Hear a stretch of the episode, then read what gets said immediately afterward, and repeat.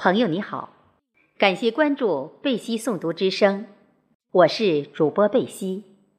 今天与您分享的是淡淡的云的作品《我的打工岁月》。这部作品的创作要义是感恩着社会底层的芸芸众生，觉悟到血汗与泪水交织的劳作艰辛。它的最大亮点是朴实无华的叙事。真诚自然的议论。作品将分几个部分陆续播出，欢迎大家关注收听。请听第一部分。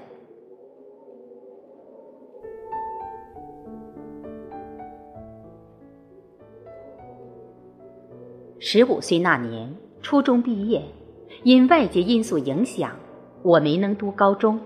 开始了短暂而艰辛的打工生活。记得那是春节过后不久的一天，母亲做了一桌好菜，盛情招待了一位承包工程队的本家叔叔，托他带我出外打工。因当年年龄还小，希望他能给予一定照顾。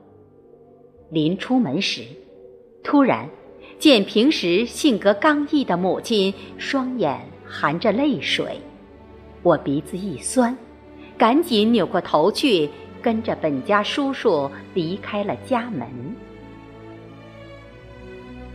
施工地是广水大山口，在应山汽车站等车时，我俩各自买了去工地的车票。这时，工程队会计大队书记的儿子。推着辆旧自行车过来了，本家叔叔对我说：“你是我自家的侄子，要以身作则，要多加锻炼。”于是，他拿去了我买的车票，要我骑自行车去工地，他俩去乘客车。接过自行车，虽有点茫然，甚至连大山口怎么走都不知道，但。还是很兴奋。我骑着车边走边问，同时也感受着公路两旁杨柳土芽的春意。到达大山口时，三十多里路程并不感到很累。大山口位于应广公路十一公里处，是自下而上延伸的缓坡，达至山顶而形成，为广水到应山的必经之地。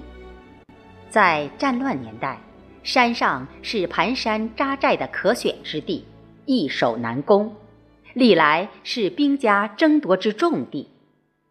和平环境下，其洞庭风声是应山八景之一，为一道亮丽的风景线。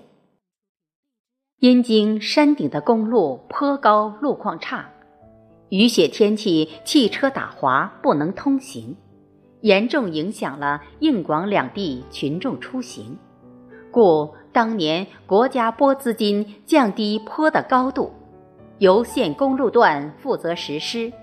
本家叔叔的工程队承包的是前期的炸山扩宽、降低路基的危险工作。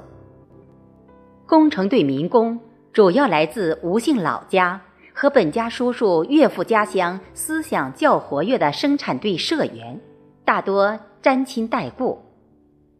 吃住，在山上公路北边几座闲置的仓库里。仓库不远处有栋小洋房，据说里面住的一位老者是位老红军，自愿到这山上守仓库的。有人说他还配有手枪。我来的比较晚，没有住处。只好与几位年轻人睡在一排用水泥石砖刚建成没启用的猪圈里，好在上面盖的基瓦还严和，能挡风雨。虽说我们劳动环境较差，有时甚至充满危险，但这个群体的人心之善良使我感动，而他们对年纪最小的我之有限的照顾，却使我。终身难忘。公路段工程师张乐成和干部王玉海是工程实际管理者。张工认识我父亲，曾对我说：“我很敬佩你父亲的为人。”王玉海虽说与我父亲年龄相当，因他母亲姓吴，与我父亲是同辈分，他见我就叫表弟。并多次询问我父母健康状况，他们对我也给予了一定关照。点炮眼、拖装满石头的板车下山填沟这些危险的工作，工友们不让我去做，让我感激。但毕竟是要付出重体力的打工，工地其他工作对于一个十五岁的娃子。也是一种巨大的挑战，我必须咬紧牙关挺过去，要经受得起考验。打炮眼、炸石山、往山下拖石头是工程队基本工作。每天上午打炮眼，为两人一组，有任务数。到下午三点钟左右，由专人往炮眼注炸药。并分别在公路两端约一公里处拿小旗拦截，禁止所有车辆及行人通行。公路两旁山边也派人把守，以免行人靠近。然后由专人检查所填满炸药的引线是否安好，确定无异常，才点燃引线放炮。放炮完毕。由安检员检查炮位，认定无哑炮才通知放行，并由施工人员迅速清理搬走炸落在公路中的石头，一般至下午六七点钟才收工。记得与我搭伙的是一位叫黄春生的农村小伙子，年长我几岁，他打炮眼经验丰富。为照顾我，他让我握钢钎，他抡锤，并教我手握钢钎的姿势，注意握钢钎的松紧度及如何掌握给炮眼适时注水的量和时间。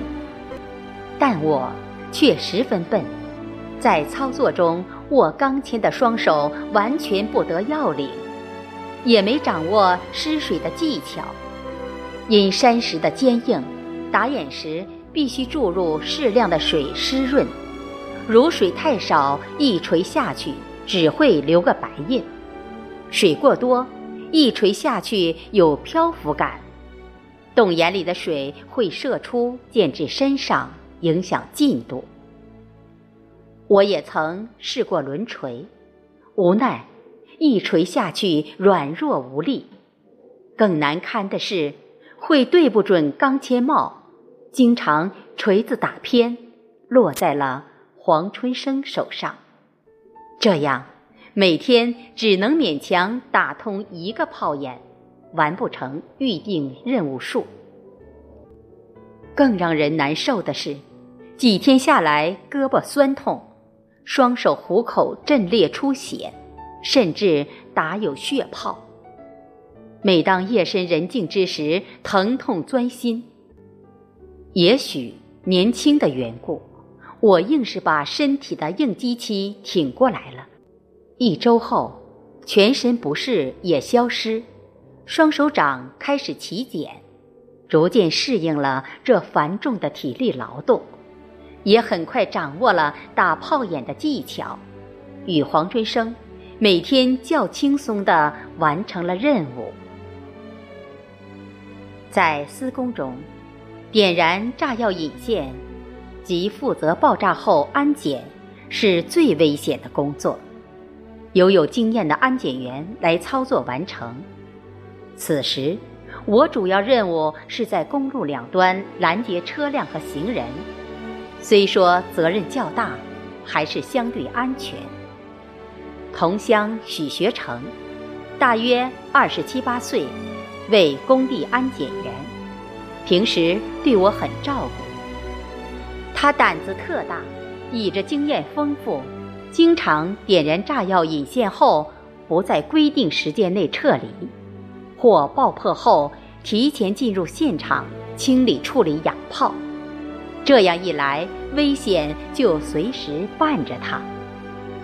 一次爆炸后，观测员报告有两炮未响，他又提前走向炮点去检查，哑炮突然响了，好在他反应极快，立即扑倒在地面，过后身体毫发未损。当时，张工程师严厉批评了他。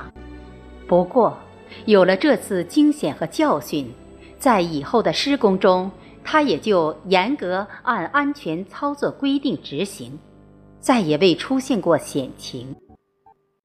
让人伤感的是，听说后来在三治工地上掏哑炮时，他被炸身亡。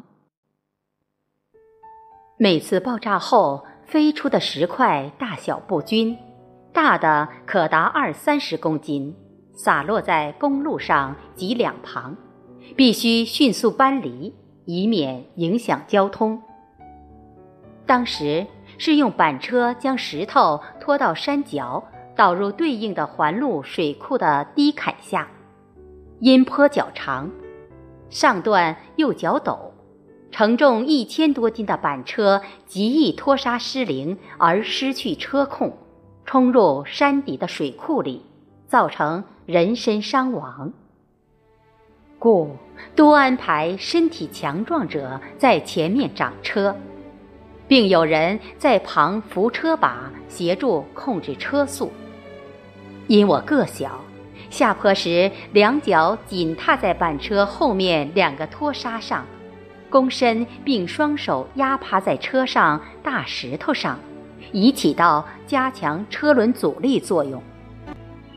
即便如此，板车下至半山腰时，因承重所致惯性作用，车轮转速仍很快，使人胆颤心惊。而每倒完一车石头后，两位握把人都气喘吁吁，大汗淋漓。所以，大家都对这种危险运输方式颇有微词。不久后的一个悲剧，彻底终止了这种危险作业。谢谢大家的收听，今天就与您分享到这里，下期我们再会。